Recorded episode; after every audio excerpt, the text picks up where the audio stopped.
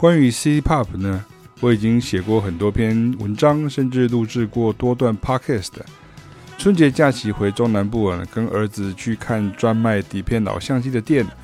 里头也用黑胶唱盘播放着竹内玛利亚的音乐。那我发现蛮多人复古都还复得蛮彻底的。简单来说，就是看起来比我年轻的人，把玩的是我年轻时看过的相机。听的是我年轻时那个时代的音乐呢。这部分的资料呢，你可以从我的官网啊，就齐斌开的爵士乐啊，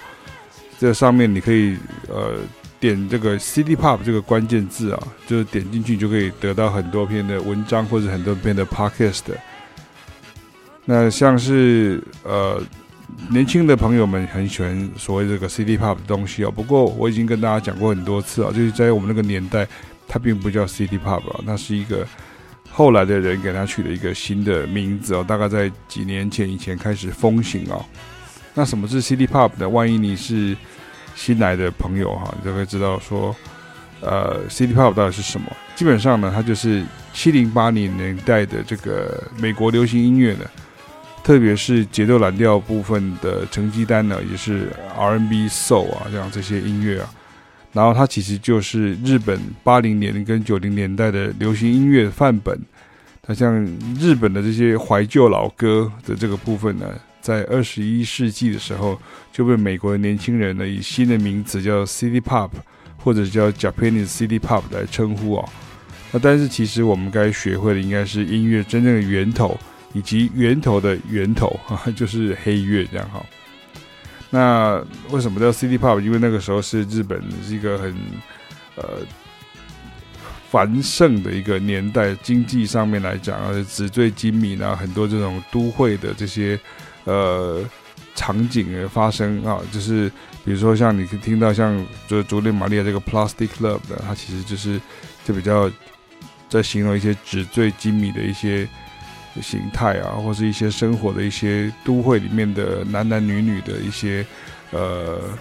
他们的感情啊，或者是他们的一些生活等等这样。那基本上这些歌手们他们的音乐大概都是在这样的一个呃方向上面去呈现啊。那当然了，像这样的故事有很多可以讲哈。那当然这个就比较不是我的专长，那我比较专长在音乐的部分。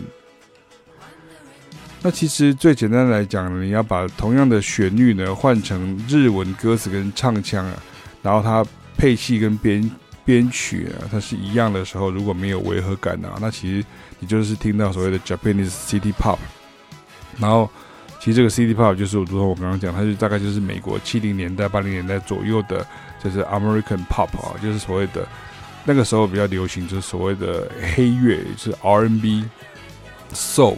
甚至像 disco 啊，这样 funk 音乐等等，那这些日本音乐人呢，他们就根据这样子的一些音乐，他们喜欢的音乐，他们就去模仿，然后去学习，他从中去汲取养分，然后去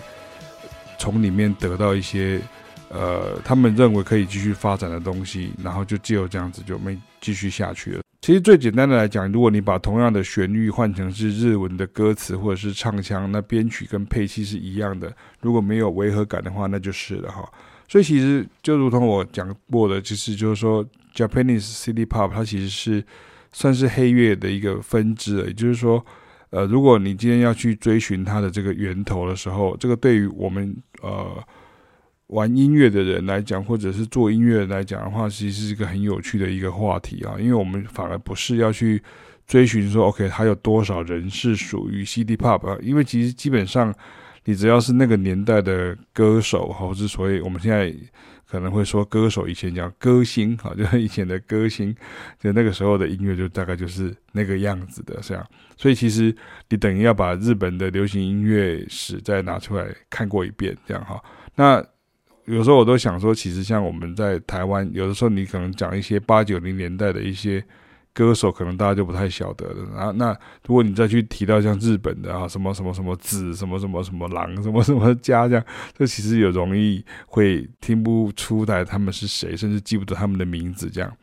那我今天就循着这个线索，就是跟大家听听看，说像有一位叫 Ray Parker Jr. 哈，那这位是一位很厉害的吉他手啊，那他也是一位很厉害的歌手跟作曲家，也是制作人。他在八零年代的时候其实是非常非常的红哦。然后如果你听过他，呃。帮这个魔鬼克星哈，就是噔噔嘟个噔噔噔噔噔嘟个噔噔噔噔，There's something strange in the neighborhood，那样啊，Ghostbusters，好，这是他最红的时候这样。可其实像我在线上课程也有教过他跟 Herbie Hancock 一起制作的那个 Ready or Not 啊，如果你今天是玩。呃，街舞啊，跳街舞的，你就是噔噔噔噔个噔噔噔噔噔噔噔，还有那个也是呃，Ray Parker Jr. 啊，他在这个 groove 的音乐上面的一个表现。那 Ray Parker Jr. 他在日本呢，他就反而被归类在一个所谓的 AOR 哈。那如果你对于日本的流行音乐有兴趣的时候呢，其实你就常常看到 AOR，好他们说 AOR，AOR 这个字，那也就是所谓的 Adult。Oriented Rock，或是叫做 Adult Oriented Record，或是叫做 Album Oriented Rock 都可以。也就是说，他们其实就是用专辑出版的感觉，然后其实中文的翻译就是成人抒情，然后所以像以前会听到很多人讲说成人抒情排行榜，好这样成人抒情榜。对，那以前小时候我们不知道，还想说成人抒情是怎样，是不是有什么什么十八禁的这样？就不是啊，只是。针对的观众是比较属于三十岁以上的族群的哈，然后我们可以听听看，像比如说以下几首曲子，像《A Woman Needs Love》啊，你可以听听看这首是 Ray Parker Jr.，这个非常的，你听你把它换成日文，它根本就是日文的流行歌曲哈。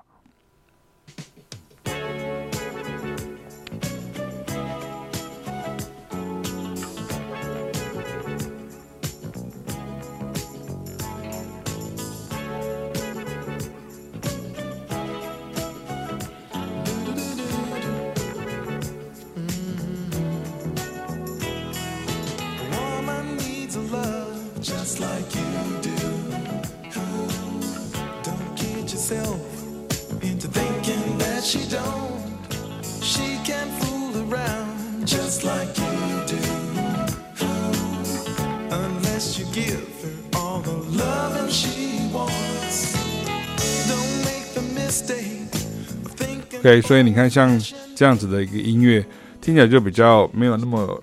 呃压迫感啊，也没有那么热闹。可是它就是对于那种呃感觉上比年轻人还要老一点的年轻人啊，或者是所谓的三十岁以上的人来讲，他就比较喜欢像这样的一个味道哈。就是所以说，不同的族群他们喜欢的音乐不太一样。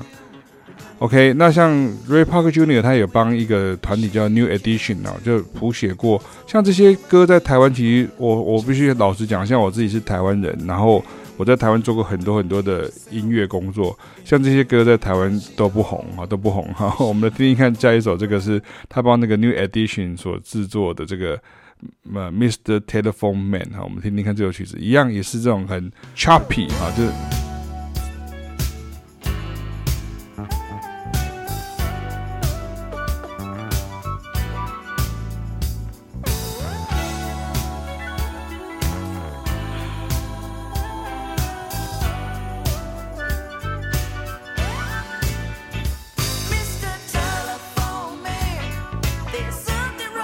它都非常的 groovy，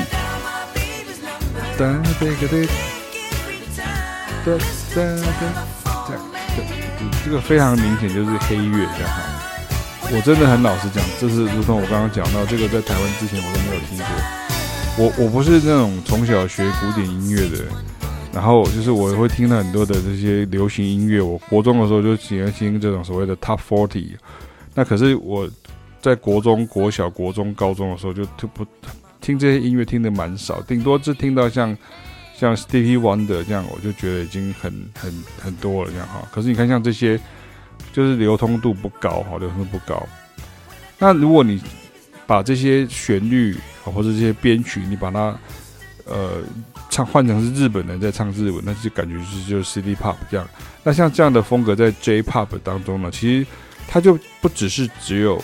City Pop 啊，因为它其实就定型下变成一个标准款，也就是说所谓的养分吸收，然后跟反刍之后再产出哦。所以像我们这个世代的人就不会说那个叫 City Pop 了，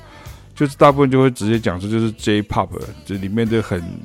黑乐的这个部分啊，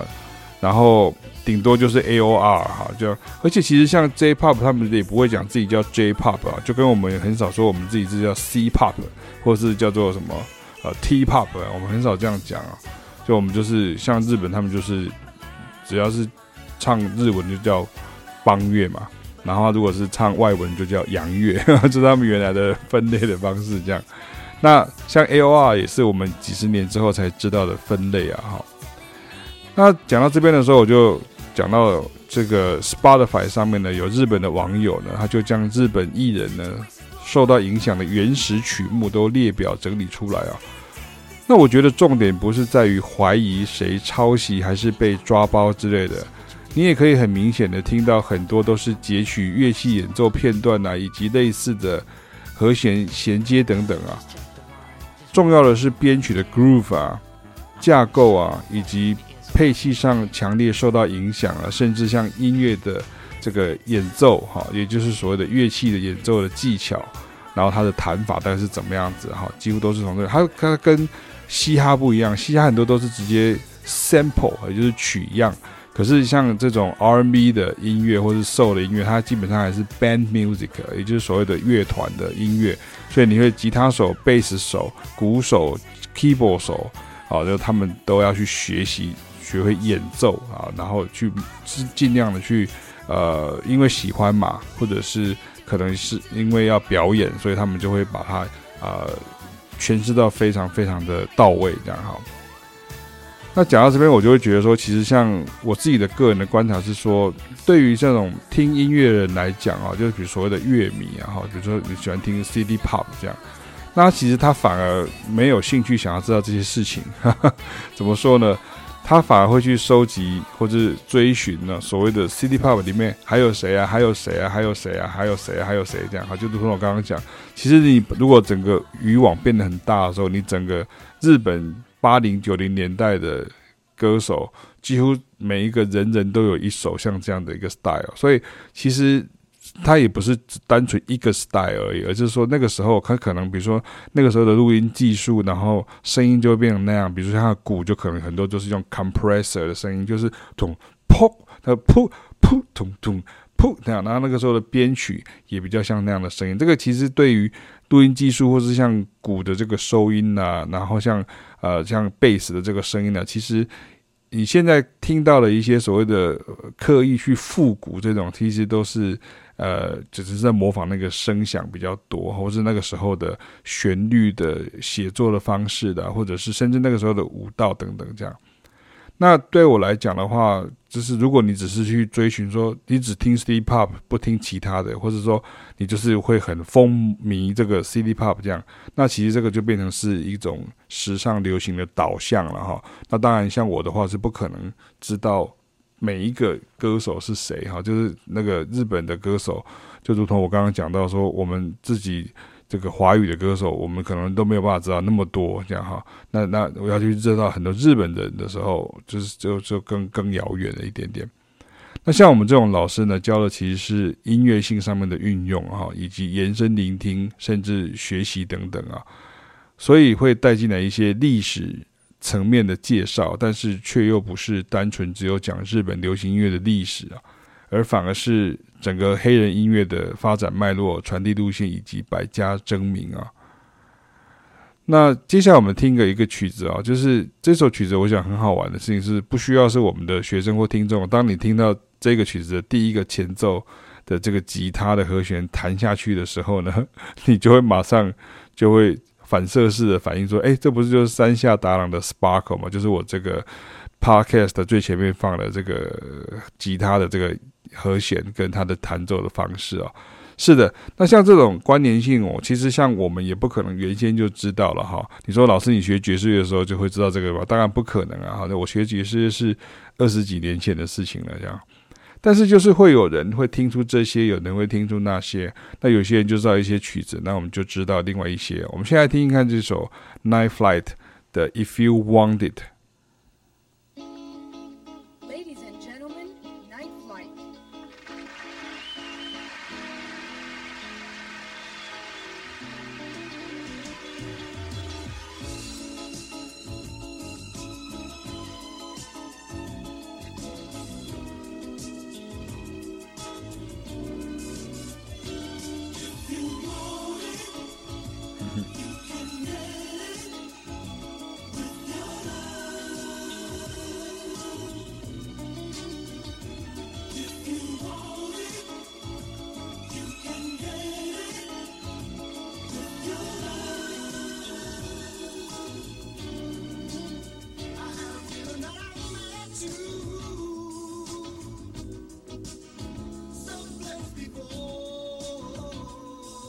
那像它的这个和弦的进行，就是那个年代的 R&B 的歌，啊，和弦进行就常见的像这样。如果你再回头去听刚刚那个 Ray Parker Jr. 呃的两首曲子后，你会发现和弦非常的像，就是都是四级四三六这样，类似像这样子的，然后再做一些改变这样子哈。然后你看像是像这样子的一个音乐呢，像是 Night Flight 的 If You Want It，它是一九七九年嘛。那它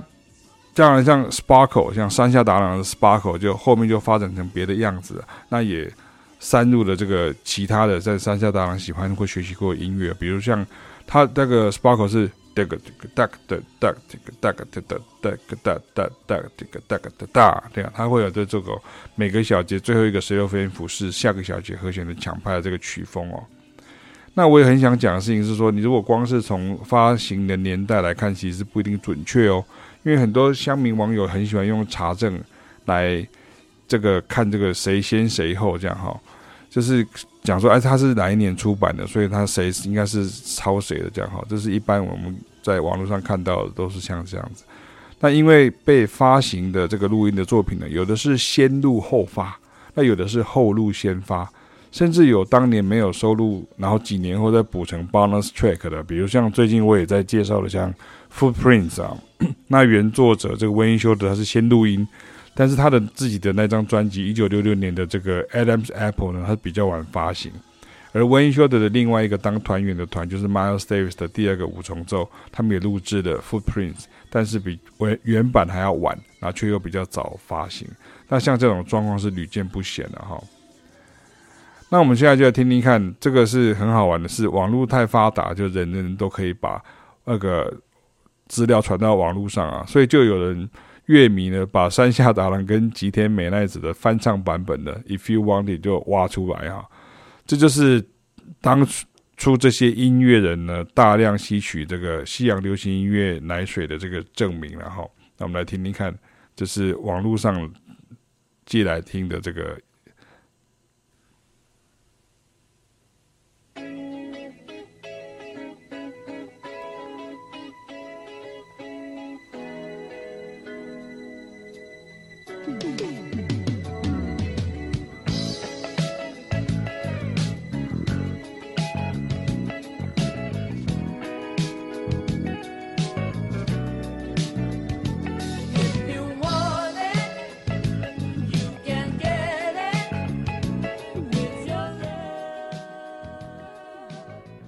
那影片的回应就有人开玩笑就讲啊，像启斌老师大概也会这样讲，就是当初搞不好吉他手山下达郎觉得第一个和弦这样弹不错，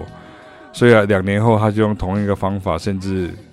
这种节奏哈，那写出 Sparkle 了哈。那就如我刚刚讲的，它前面一样，可是后面就不一样啊。那但是呢，你要记得一个概念，就是说，其实我刚刚讲到说，一九七九、一九八零、一九八二，因为像。这个 Sparkle 是一九八二嘛，但是你要知道一件事情是，你光看这个录音年代的出版其实不准，因为搞不好山下达郎一九八零年就写好了，可是要直到稍晚才有机会，甚至去呃发行，或者是在先录音然后再发行，所以其实写好的时间点跟录音的时间点跟发行的时间点，其实都有可能呃会。不是你想象中的那样子的排序的一个方式，这样哈。那我们现在我们就来听听看那个，呃，我再听一下最前面，再给大家听一看最前面，你看，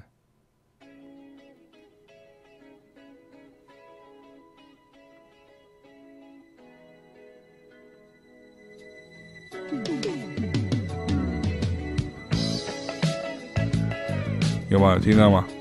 ？OK，那你看，你现在听到 Sparkle，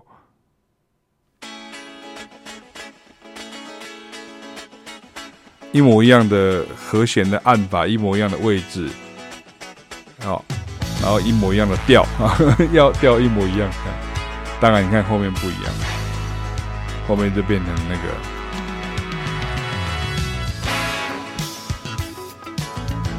有没有？所以有些线索很明显的哈，那可是有些就不明显。像 Sparkle 的第一个和和弦就是吉他这个和弦跟弹法，就来自 If You Want It，就算是比较明显可以听出来的，就毋庸置疑这样哈。但是像 Sparkle 整曲的 Groove 又比较像我写过的另外一个主题，就是。呃，我写过一个主题叫做 From Rescue Me to King Cockroach 啊，同样在每小节最后一个十六分音符抢拍，以及类似八零年代该曲风的曲子，听听看，咚咚这个大概就咚，就哒咚咚这个大概就咚，就哒咚咚这个大概就咚，的哒咚咚大概就咚，哒咚咚。OK，那像呃我自己就是。这些曲子整理很多，那像之前因为刚好在做讲堂，那我就听到这首曲子啊，我就觉得，哎，这首曲子的这个节奏，吉他有点像这样，然后它也是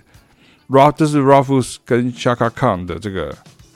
And That Peculiar，Peculiar，对，对不起，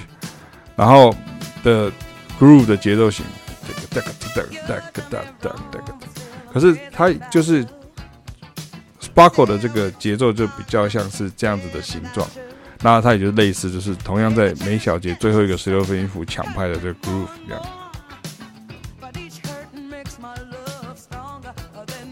不过像 Rufus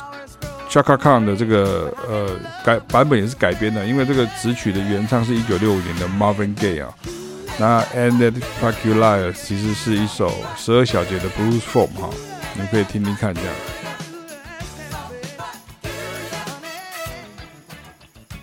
好，所以呢，其实最后大家可以借由今天的介绍，你就可以呃认识更多有关于 City Pop 的缘由，也知道说其实像平常像启斌老师跟凯老师，我们在教很多大家可能比较熟悉的曲子，可是我们就不是说好像我们就只有教日本的，然后不会去教到这个美国原版所谓的原版啊，就是说他原来所学习的对象这样。所以其实像这个文章，还有另外一篇我有写过，叫做现在被 Japanese City Pop 的另外一大音乐编曲来源啊，就是就是八零年代的 Luther Vandross 的 Never Too Much 啊，跟 Gloria Estefan 的很多名曲啊。不过那篇文章我讲比较多是角松敏生啊，Toshiki Kazuma 这样。所以最后你就会看到，就是说我们要跟大家介绍这一篇的原因之一是说。其实黑乐的学习，你说像现在有一个 category 叫做 Japanese City Pop 这样，可其实它还是就是 Funk、R&B、Soul，然后甚至像 Motown 或者是所谓的这种呃 Groove 的这个音乐这样哈，那大家就可以慢慢的理解到说，在我们在学音乐的时候，就比较不是像乐迷这样子，好像就是收集式的这样子一个聆听的方式，或者说。追求时尚的这种聆听方式，而是反而是希望能够找出它的线索，然后我们能够去学习它。那之后我们在呃练习自己的技巧的时候，我们就可以比较有方法可以去掌握它。那以上就会跟大家介绍到这边了。那希望大家会喜欢今天的主题。我是启斌老师，我们下次见了，拜拜。